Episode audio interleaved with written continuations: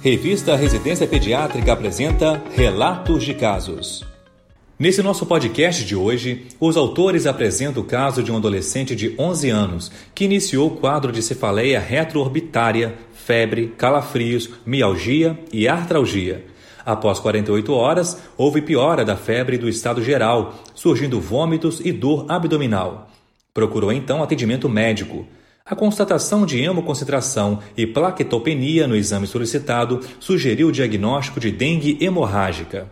Foi encaminhado para internação com quadro de desidratação, estado geral comprometido, mucosas hipocoradas, pulso periférico lentificado e hipotensão. Os exames laboratoriais iniciais confirmavam plaquetopenia e hemoconcentração, acompanhados de hipoalbuminemia e sorologia positiva para dengue.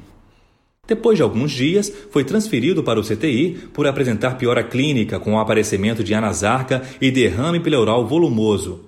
Nessa unidade de tratamento intensivo, houve a necessidade de intubação orotraqueal devido a um quadro neurológico grave, caracterizado por agitação intensa e manifestações de agressividade.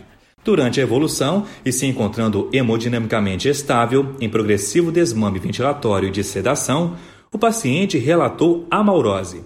Nesse momento, no exame clínico se constatou desvio conjugado do olhar para a direita. A tomografia computadorizada de crânio evidenciou imagens hipodensas em região parieto-occipital posterior, sugerindo síndrome de encefalopatia posterior reversível. Após ser medicado com periciazina, apresentou boa resposta ao medicamento, sendo possível a extubação com sucesso após alguns dias. A ressonância nuclear magnética do crânio evidenciou lesões em estágio de involução, corroborando o diagnóstico de síndrome de encefalopatia posterior reversível. Evoluiu com melhora e nova tomografia computadorizada de crânio após cinco dias não mostrou nenhuma alteração. Recebeu alta hospitalar em uso de fenitoína oral. A evolução final foi favorável com regressão total do quadro clínico.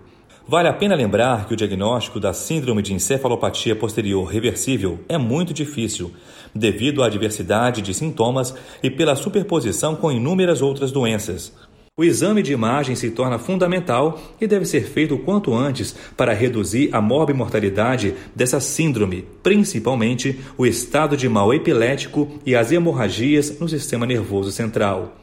A tomografia computadorizada de crânio e a ressonância magnética seriadas permitem caracterizar o padrão reversível das lesões, definindo a síndrome, como no presente caso.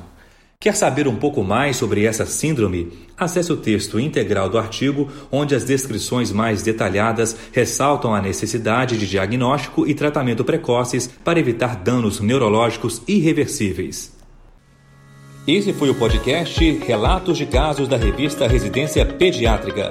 Realização Sociedade Brasileira de Pediatria.